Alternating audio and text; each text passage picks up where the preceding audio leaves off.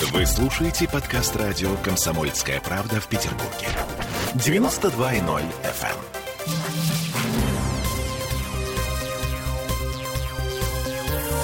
Темы дня. Плата за лифты появилась в платежках жильцов первых этажей, в коммунальных платежках, да. И даже в парадных, где нет лифтов.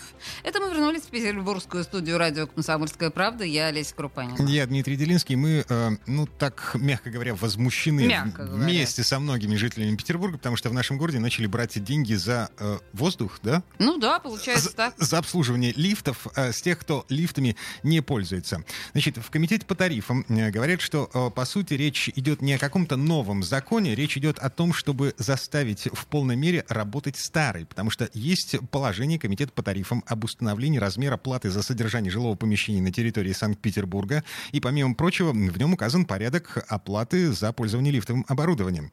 Если говорить простым языком, то, исходя из характеристик оборудования, исходя из количества лифтов, их скорости, грузоподъемности и так далее, определяются затраты на их содержание. Э, После этого все затраты складываются и делятся между всеми жителями дома пропорционально количеству квадратных метров, принадлежащих собственнику. Так написано в эм, основополагающих документах, по которым живет наш город. Слушай, это даже более несправедливо, чем платить за капремонт, который не будет у меня там в ближайшие 20 лет. Мгм. Но внезапно в 2021 году, когда, ну, все знают, что у нас новый слоган, да, люди — это новая нефть, Да, мы знаем. выяснилось, что жители эм, первых этажей, жители парадных, в которых нет лифтов, э, должны платить за те лифты, которые находятся у их соседей, в соседних парадных, например. Потрясающе! Это просто А восхитительно. Ладно, значит, мы поговорили по этому поводу э, с депутатом Денисом Читербоком и с юристом, э, экспертом в области ЖКХ Юлией Рублевой. Давай послушаем Ру- госпожу Рублеву для начала. Мгм.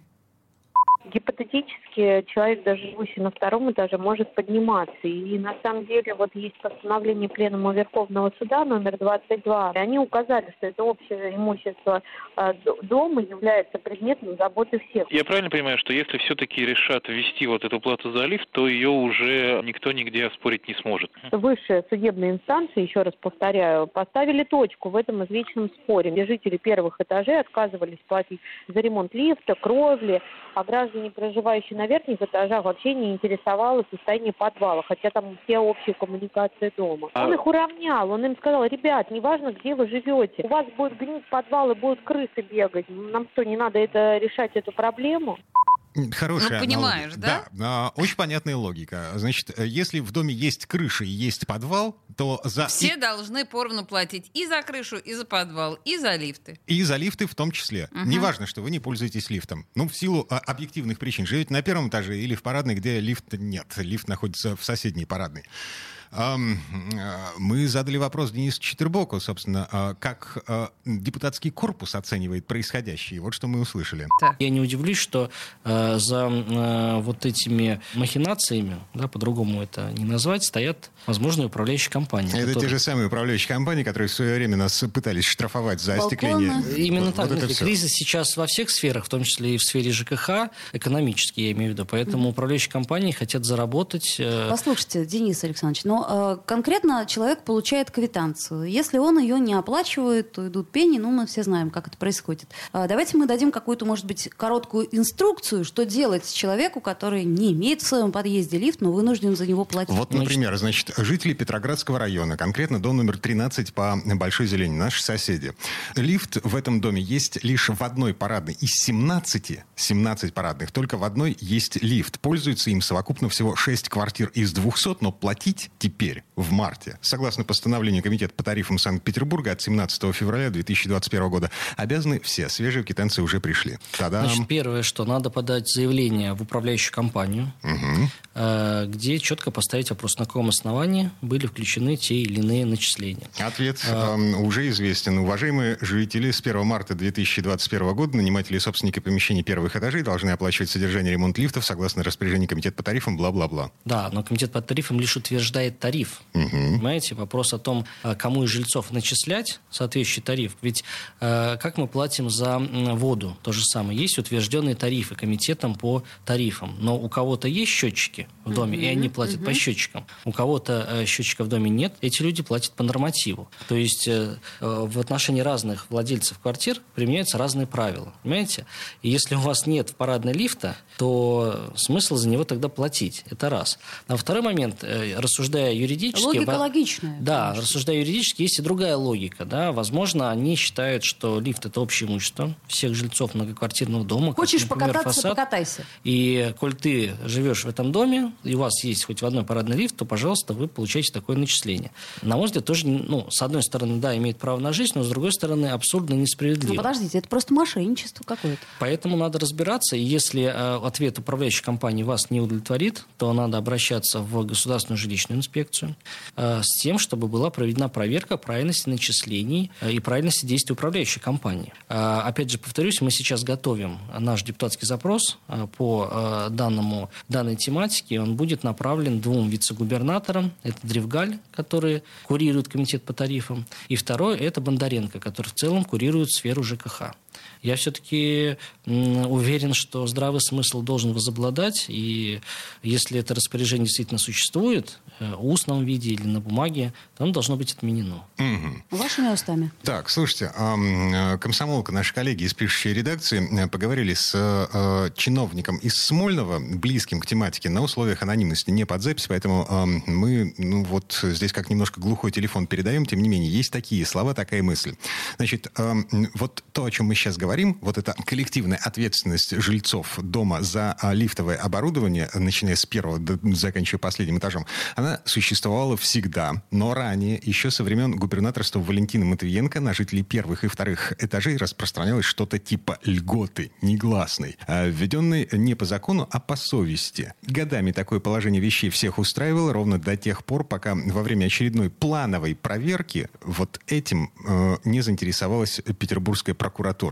Изучив ситуацию, прокуратура решила льготы отменить, порядок начисления платы за пользование лифтами привести в соответствие с федеральным законом, и, собственно, все завертелось. То есть, по, по идее, власти Если следовать наши- этой логике, то льгот в принципе не было, и проблематика она немного шире, чем просто права жильцов первого и второго этажа. Мы же говорим о начислении платы за обслуживание лифтов в целом на всю парадную, где нет лифта. И без разницы, живете ли вы на первом, втором, третьем там, или пятом этаже. Так.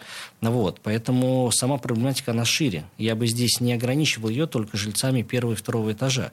Если следовать э, логике анонимного чиновника, то, э, в принципе, льготы и так не существовало. То есть это было некое устное распоряжение. Почему я и говорю, что надо м, официально получить разъяснение от профильных вице-губернаторов, на основании чего до 1 марта, так сказать, ничего не было, а после 1 марта вдруг возникло.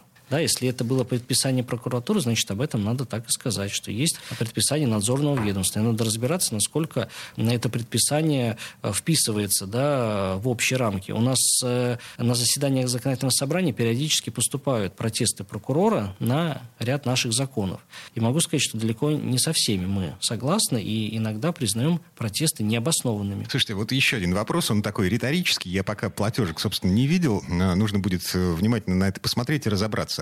Если плата за лифты появилась у жильцов первых этажей и парадных, в которых лифтов нет, то, э, извините, что произошло с суммой платы за лифты в тех квартирах, которые э, раньше платили за лифты, а по идее она должна Вот уменьшиться? это вопрос, который тоже требует аналитики. То есть э, все равно определенная сумма на обслуживание лифтового оборудования закладывается. Как она закладывается? Как э, некие мероприятия по текущему ремонту? Понимаете, это тогда вы вообще не увидите отдельной строчки. Может быть, она сформулирована у вас будет в квитанции как отдельной строчкой, в отли- ну, и от, отличная от э, платы за текущий ремонт. Вот надо Но э, сумма-то э, есть какая-то, и до этого кто-то платил за эти По лифты идее, Да, возможно, несчастные? это было включено в текущий ремонт.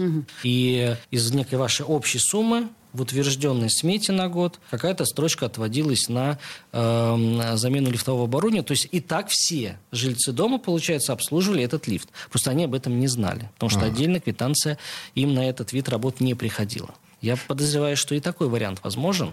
И, Хотелось может бы быть, и- разобраться. И, э, да, надо понять, э, конкретных случаях, как начисляется эта плата. И если есть вопросы у жильцов, то первое, куда следует обратиться, это в свою управляющую компанию именно с письменным запросом, чтобы вы получили письменный ответ. Потому что иногда они агитируют вас звонить на горячую линию, где неизвестно кто по телефону что-то вам нашепчет, не всегда соответствующее действительности и правде. Мгм. И уже с этим письменным ответом вышестоящие инстанции типа жилищной инспекции э, или своего... Или в деп- ту же самую прокуратуру. Да, а, или к своему депутату, например. Именно так.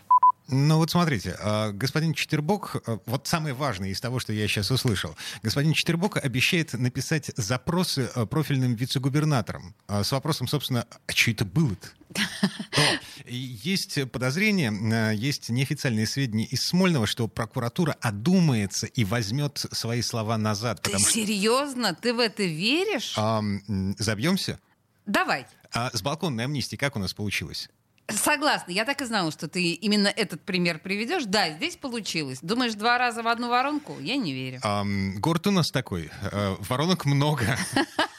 Да, воронок слишком много, пожалуй. Но на самом деле, действительно, пример с балконной амнистией нам доказывает, что вообще все возможно. Господи, ну это было бы здорово, конечно. Так, вот а, в следующей четверти часа мы будем э, говорить о том, м, ну, забиваться вот по этому поводу совершенно бессмысленно и абсолютно бесперспективно.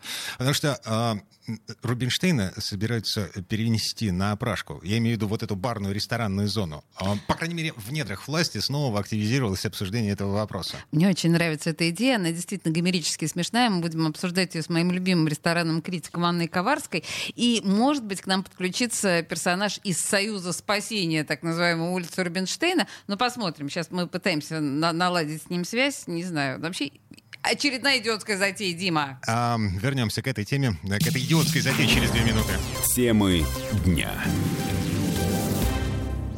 Вы слушаете подкаст радио «Комсомольская правда» в Петербурге. 92.0 FM.